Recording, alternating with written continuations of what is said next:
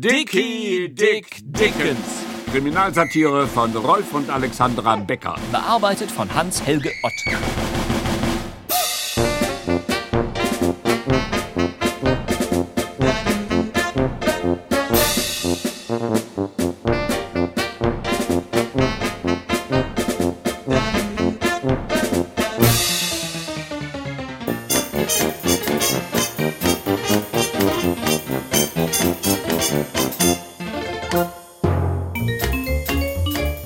Teil von bleiernen Kugeln einen Kranz.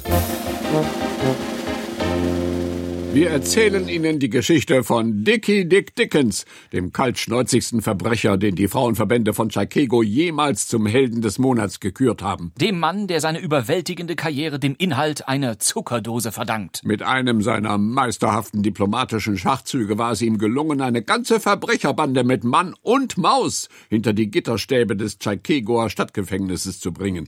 Es war dies die Organisation des damals einflussreichsten Mannes der amerikanischen Unterwelt, Jim Cooper. In Gaunerkreisen auch Jim, der auch nicht mehr das ist, was er mal war, genannt. Ein Schurke aus echtem Schrot und Korn, der es nicht gewohnt war, für seine Missetaten zu büßen. Daher ist es psychologisch auch durchaus verständlich, dass er mit seinem Schicksal hadernd des Öfteren in Wut geriet. Also ich muss schon sagen.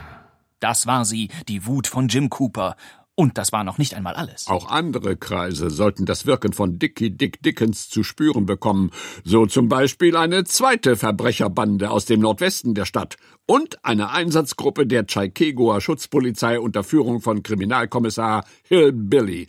Beide Parteien, die Gangster und die Polizisten, waren in die leerstehende Oder genauer fast leerstehende Villa von Jim Cooper eingedrungen, um dort der Geschäftspapiere des verhafteten Unterweltsfürsten habhaft zu werden. Da sie dies gleichzeitig taten, ergaben sich daraus einige Streitigkeiten, die erst mit der völligen Kampfunfähigkeit sämtlicher Beteiligter endeten. Oder genauer fast sämtlicher Beteiligter. Denn auch Dickie Dick Dickens war mit von der Partie. Während sich Gangster und Polizisten gegenseitig niedermetzelten, entdeckte Dicky, der sich mit seiner Braut Effi Marconi in die Speisekammer der Villa zurückgezogen hatte, im Zuckerpott die vielgesuchten Geschäftsunterlagen des Hausherrn. Noch während Dickens und Effie unterwegs waren, unterhielten sich sein väterlicher Freund Opa Crackle und die Pensionsvermieterin Mami Tobodatsch über die Bedeutung dieses waghalsigen Unternehmens. Geschäftspapiere klauen? Was hat er schon davon? Damit bringt er sich nur um Kopf und Kragen, der Mann. Wenn Jim Cooper das erfährt. Meine Beste, Jim Cooper sitzt im Gefängnis.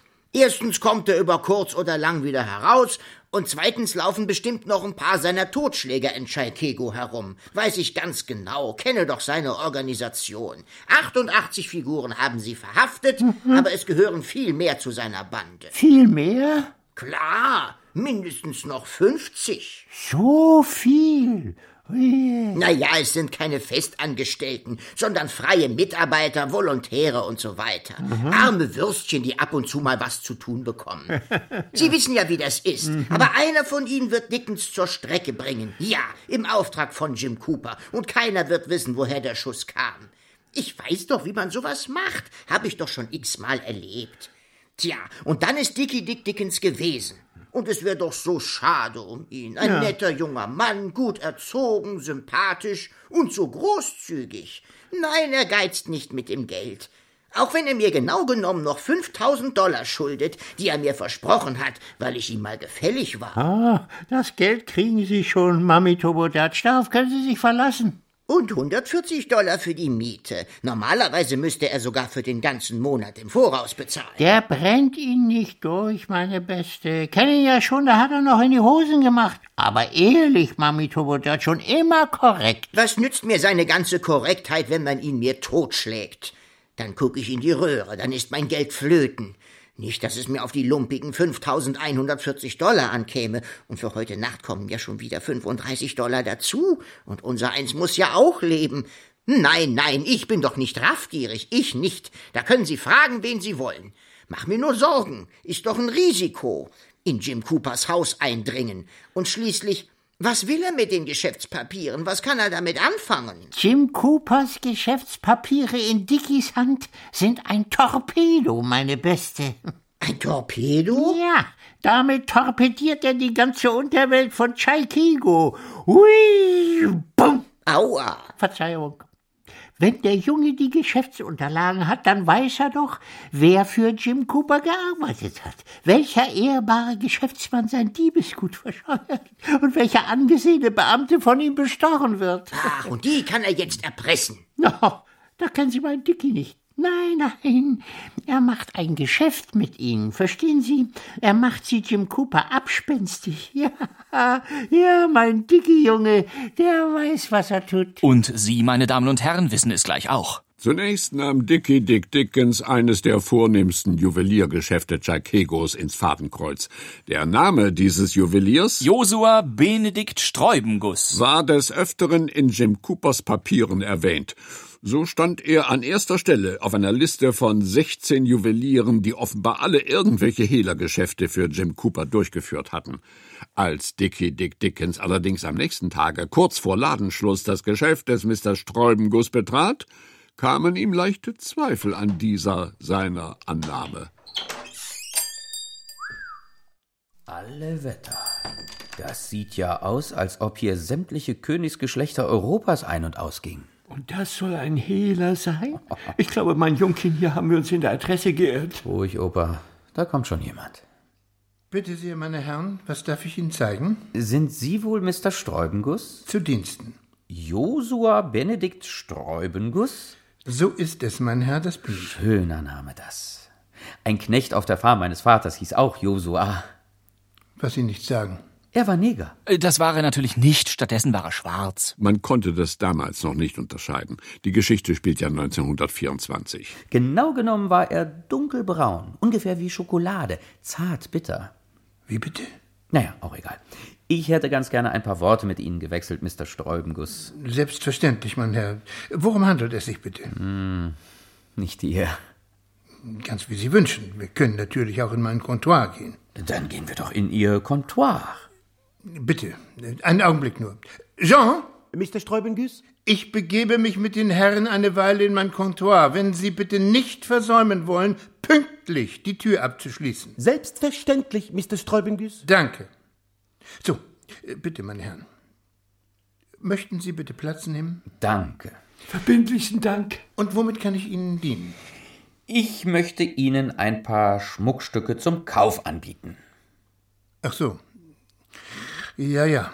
Äh, Wenngleich die Geschäftslage für getragenen Schmuck zurzeit nicht sehr günstig ist. Ich denke, ich sollte das gleich vorweg sagen. Und wenngleich ich an sich derartige Geschäfte nur selten durchführe, eigentlich nur aus Gefälligkeit alten Kunden gegenüber, bin ich gerne bereit, die Stücke einmal anzusehen. Unverbindlich natürlich, denn aller Wahrscheinlichkeit nach. Sie haben einen großen Fehler, Mr. Sträubenguss. Sie reden zu viel. Mach den Koffer auf, Opa. Zeig ihm, was wir haben. Gerne, mein Jungchen. Sie haben selten so was Schönes gesehen, Mr. Sträubenguss. Sie werden staunen, werden Sie. Bitte? Donnerwetter. Das ist allerdings. Sehen Sie? Schön, dass es Ihnen gefällt. Alter Familienschmuck, nicht wahr? Stimmt. Allerdings nicht von meiner Familie, Nein? sondern von der Familie Chine. Die Waffenfabrikanten? Ja, von Chine Planks and Soundbrook. Unter diesen Umständen müssten Sie natürlich eine Vollmacht vorlegen. Ich fürchte nur, Mrs. Chine wird mir diese Vollmacht nicht ausstellen. Aber mein Herr, wie soll ich dann wissen, dass Sie autorisiert sind, den Schmuck zu veräußern? Wer behauptet denn, dass ich dazu autorisiert bin? Ich habe den Schmuck und Sie sollen ihn an den Mann bringen. Ein ganz klares Geschäft. Sie verstehen? Wollen Sie damit etwa andeuten, mein Herr, dass dieser Schmuck auf unrechtmäßige Weise in Ihren Besitz geraten ist? Der Schmuck ist geklaut, falls Sie das wissen wollen. Geklaut. Aber gewiss. Aber mein Herr, meine Herren, ich muss doch bitten. Sie bringen mich da in eine entsetzliche Lage. Ich weiß wirklich nicht, wie ich mich jetzt verhalten soll. Ich müsste eigentlich die Polizei verständigen. Der Worte sind genug gequasselt, Josa Benedikt Sträubenguss. Jetzt bin ich mal dran. Ich bin im Besitz einiger Aufzeichnungen von Jim Cooper. Ist der Name ein Begriff? Ja? Jim Cooper. Der Schweigsame. Ja, ja, ich weiß nicht recht. Oh ja, Sie wissen sehr gut. Seit Jahren verhökern Sie den Schmuck, den Jim Coopers Bande geklaut hat. Falls Sie Unterlagen sehen wollen, Mr. Sträubenguss, ich kann sie Ihnen jederzeit vorlegen. Das heißt. Dass ich authentische Beweise dafür habe, dass Sie Hehlergeschäfte für Mr. Cooper durchgeführt haben. Josua. Sie wollen mich erpressen. Keineswegs. Ich möchte, dass Sie für mich den Schmuck der Familie Chine verkaufen. Es tut mir leid, mein Herr. Sagen Sie mir bitte Ihren Preis. Na, was kann der Schmuck wohl wert sein? Nicht der Preis für den Schmuck. Ich meine den Preis für die Beweisstücke, mit denen Sie mir drohten.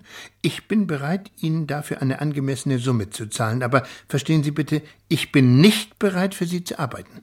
Sie sind mir ja eine harte Nuss, mein Lieber. Warum denn nicht? Darf ich offen reden? Machen Sie sich ruhig frei. Es ist wegen Mr. Cooper. Wenn er erfährt, dass ich für einen Konkurrenten arbeite, bin ich für ihn abgeschrieben. Und in seinem Vokabular ist es gleichbedeutend mit Tod.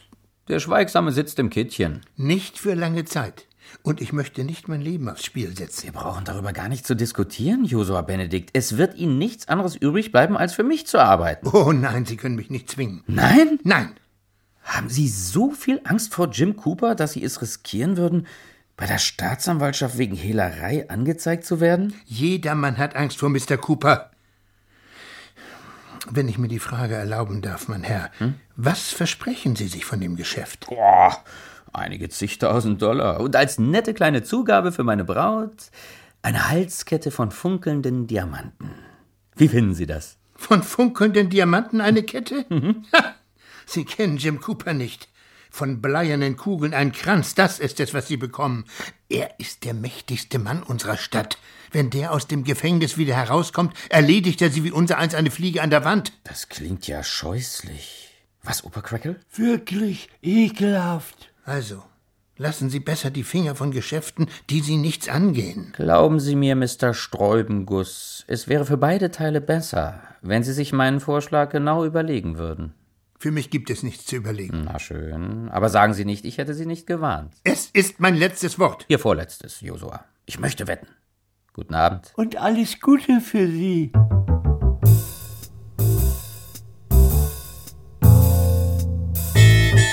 Dickie Dick Dickens hatte recht. Das letzte Wort sprach Mr. Josua Benedikt Sträubenguss erst am nächsten Morgen. Ach du meine Güte. Als er nämlich sein Geschäft betrat, musste er feststellen, dass dieses während der Nacht ausgeraubt worden war. So eine totale gottlose S Jean, was zum Ober ist denn hier passiert? Geplündert haben sie uns, Mr. Sträubengüß. Nicht einen Manschettenknopf haben sie übrig gelassen. Beide Tresore sind aufgebrochen. Die Vitrinen sind ausgeraubt, ja sogar die Auslage im Fenster ist gestohlen. Stattdessen steht jetzt dort ein Schild wegen Renovierungsarbeiten geschlossen. Das ist ja eine Jean, ich bin erledigt. Ich bin ruiniert. Jetzt sagen Sie doch mal was. Ja, da fällt mir nur ein sein. Rüb und Güss. Guten Morgen allerseits. Guten Morgen, mein Herr. Wir haben leider geschlossen, bedauere sehr. Jean, haben Sie schon die Polizei angerufen? Ich wollte es gerade tun, Mr. Sträubengüß, aber da kamen Sie auch schon. Ja, dann holen Sie das bitte sofort nach, ja? An so einem herrlichen Tag wollen Sie die Polizei holen? Bitte? Das würde ich lieber nicht tun, guter Mann. Ach ja? Sie sind das. Sie waren ja gestern Abend schon mal hier Ja. mit dem Herrn, der mir diesen seltsamen Vorschlag gemacht hat. Jawohl, stimmt genau. Tja, äh, sagen Sie bitte Ihrem Bekannten, dass ich leider im Augenblick überhaupt nichts für ihn tun kann. Sie sehen ja selbst, die Lage hat sich über Nacht völlig verändert. Ich weiß, ich weiß. Deswegen denkt mein Bekannter, es wäre für Sie vielleicht ganz günstig, wenn Sie jetzt den Familienschmuck von Mrs. Chine gewissermaßen so als neuen Grundstock ins Geschäft stecken könnten. Ihr Bekannter weiß schon, was heute Nacht hier geschehen ist. Natürlich. Und er wäre ja auch bereit, Ihnen drei Viertel der konfiszierten Ware zurückzuerstatten. Das restliche Viertel müsste er für seine Bemühungen allerdings einbehalten. Für seine Bemühungen? Für seine Bemühungen einbehalten? Ach, so ein. So, so eine ärmliche. Da bleibt einem ja die. Ja, es ist immer wieder verblüffend, auf was für Ideen der Junge kommt, nicht? Also wenn Sie mich fragen, ich, ich finde das einfach genial. Sie müssten sich allerdings verpflichten, auf eine Dauer von mindestens fünf Jahren für ihn zu arbeiten, sonst ist das Geschäft für ihn uninteressant. Uninteressant? Das wird immer besser. Ja, ja, ja, das meint mein Bekannter ja auch. Unsere Zusammenarbeit wird sich im Laufe der Zeit verbessern. Und was geschieht, wenn ich ablehne? Aber guter Mann, können Sie sich denn das nicht denken? Erstens sehen Sie von Ihrem Besitz nicht das kleinste Stückchen wieder. Zweitens erhält die Polizei einen kurzen, aber sehr instruktiven Brief. Aus ihm wird hervorgehen, dass der gute Mr. Sträubenguss seit Jahren das Diebesgut von Jim Coopers Verbrecherbande veräußert. Ja, und dann verlieren Sie außer Ihrem Besitz auch noch Ihre Freiheit. Ich schätze fünf bis sechs Jährchen. Das wäre doch schade, ne? Ja. Incroyable. Also, das ist doch die größte Unverschämtheit, die mir je passiert ist. Ja, ja, ja, das ist ja eine Spezialität von dem Jungen, nicht? Im Bubenstreichen ist er ja unschlagbar. Also, nehmen Sie an? Ja, er nahm an. Ein Viertel der Ware behielt Dickie Dick Dickens zur Abdeckung seiner Handelsunkosten ein. Und wenn man bedenkt, dass dabei keine Mehrwertsteuer fällig wurde, eigentlich ein sehr guter Deal. Tage darauf bot er es dem zweiten Hehler zum Verkauf an, den er auf Jim Coopers Liste entdeckt hatte. Einem wohlhabenden Juwelier aus der Altstadt namens Mary Poppins. Henry Popkins. Ach ja. Auch der weigerte sich zunächst. Auch bei ihm wurde eingebrochen. Auch er erhielt drei Viertel seines Besitzes zurück, unter der Bedingung, dass er Dickies Ware in Kommission nahm und auch für dahin für ihn tätig war. Mit dem letzten Viertel des Henry Popkins köderte Dicke Dick Dickens den nächsten Hehler auf dem Coopers Liste und so weiter und so fort. Eingeweihte Kreise beobachteten zu dieser Zeit eine lebhafte Aktivierung des Juwelenmarktes, was wieder einmal beweist, dass Dickie Dick Dickens Tätigkeit letztendlich heftig den Markt ankurbellte. Nicht wahr, Herrschaften? Es ist doch so. Wenn jeder nur das tut, was ihm selber nützt, nützt es letztlich allen. Das Schaffen von Arbeitsplätzen rechtfertigt doch praktisch alles. Die betroffenen Juweliere waren übrigens nicht die einzigen, die dieser ansonsten nützlichen Tätigkeit von Dickie Dick Dickens keinen rechten Geschmack abgewinnen konnten. Hinter den Mauern und Gittern des Chaikegoer Stadtgefängnisses rumorte gleichermaßen der Geist der Unzufriedenheit.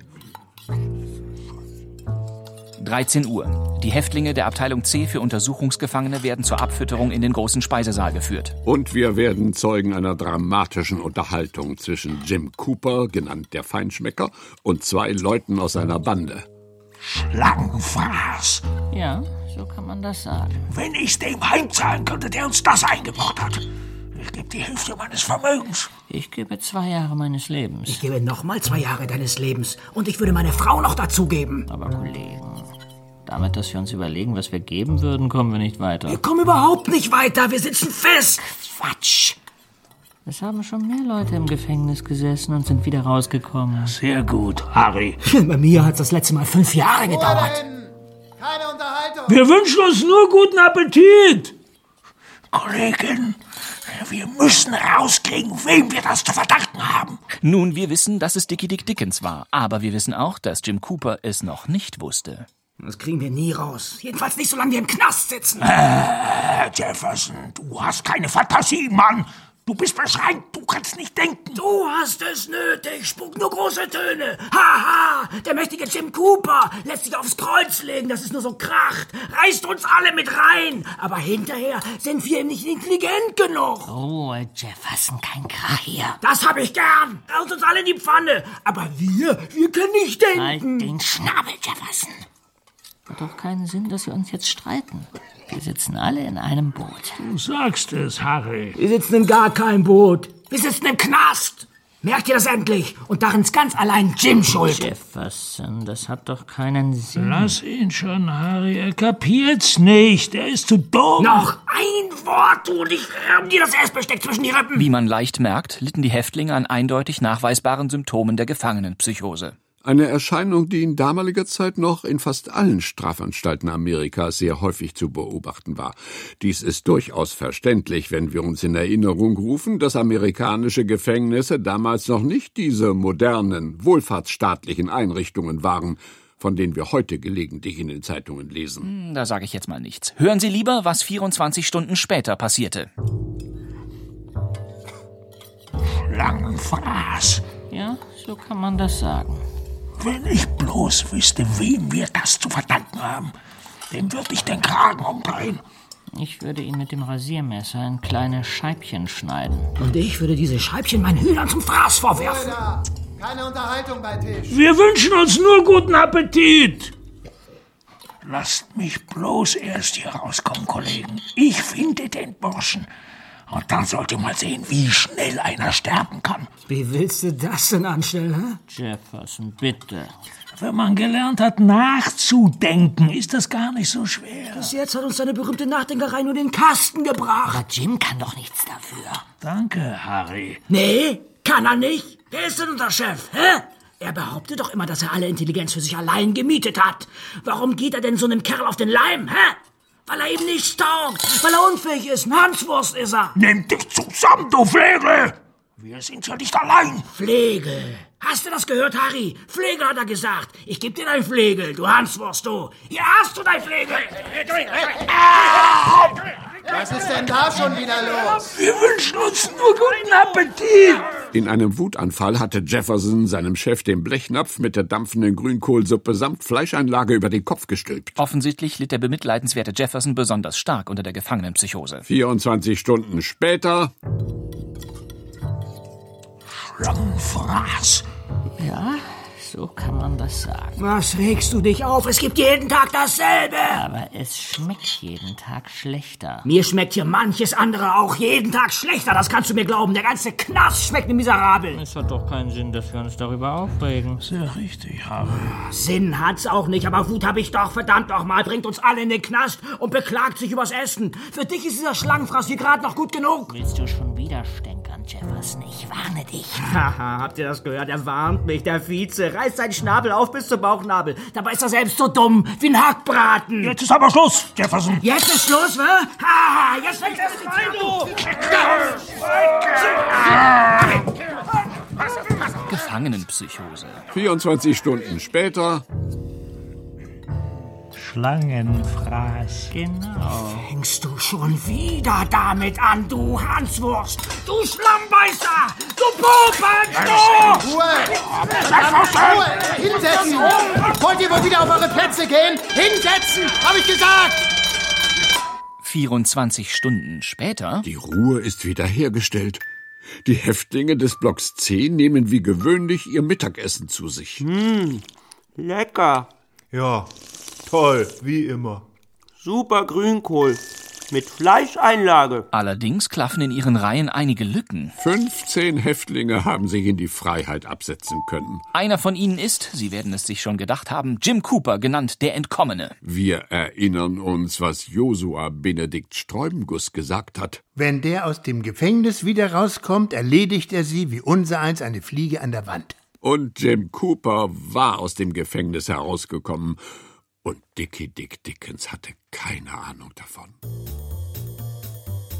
In seinen Memoiren, die er 15 Jahre später im Zuchthaus Sing Sing schrieb und die in 14 Fremdsprachen übersetzt wurden, Die übrigens für kurze Zeit auch auf der Homepage der Senioren-Hip-Hop-Gruppe Oberammergau zu finden waren. bestätigt er diesen höchst fatalen Umstand ausdrücklich. Ich hatte So schreibt er wörtlich. keine Ahnung davon. Verehrte Hörerinnen und Hörer, wir wollen nicht verhehlen, dass wir nur mit Furcht und einiger Beklemmung der Zukunft unseres Dickie Dick Dickens entgegensehen.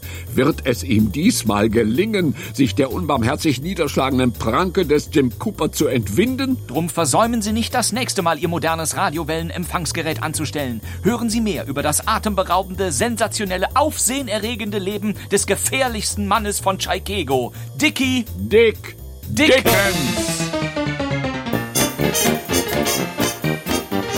Abermals hinter sich haben sie Dickie Dick Dickens. Kriminalsatire von Rolf und Alexandra Becker, bearbeitet von Hans-Helge Ott.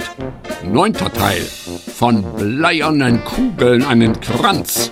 Es spielten Dickie Dick Dickens, Konstantin Graulus, Opa Crackle, Rolf Nagel, Jim Cooper, Hans-Peter Hallwachs, Harry, Jens Wawracek, Mami Turbo Dutch, Monty Arnold, Josua Benedikt Sträubenguss, Wilfried Zialas.